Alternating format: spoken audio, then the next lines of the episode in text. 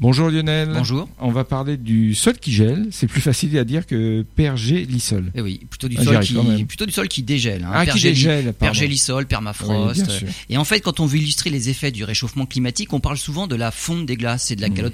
calotte, euh, arctique. Mm. On parle beaucoup moins de la fonte des glaces du sol dans les régions de Sibérie, du nord du Canada et de l'Alaska.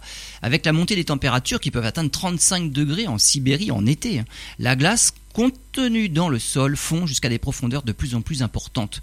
Outre le fait que dans ces régions le sol s'affaisse par endroits, les routes sont impraticables, le réseau hydrique est modifié, des canalisations cèdent, des poches de gaz en fait se forment. Les scientifiques ont étudié le gaz qui s'accumule sous la surface. Il s'agit de dioxyde de carbone et de méthane, un gaz beaucoup plus efficace que le dioxyde de carbone en matière d'effet de serre.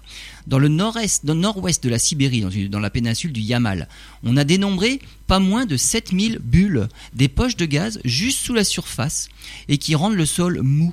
Ce sol mou trahit la fonte des glaces et il semble que cela s'effectue à un rythme plus rapide que prévu.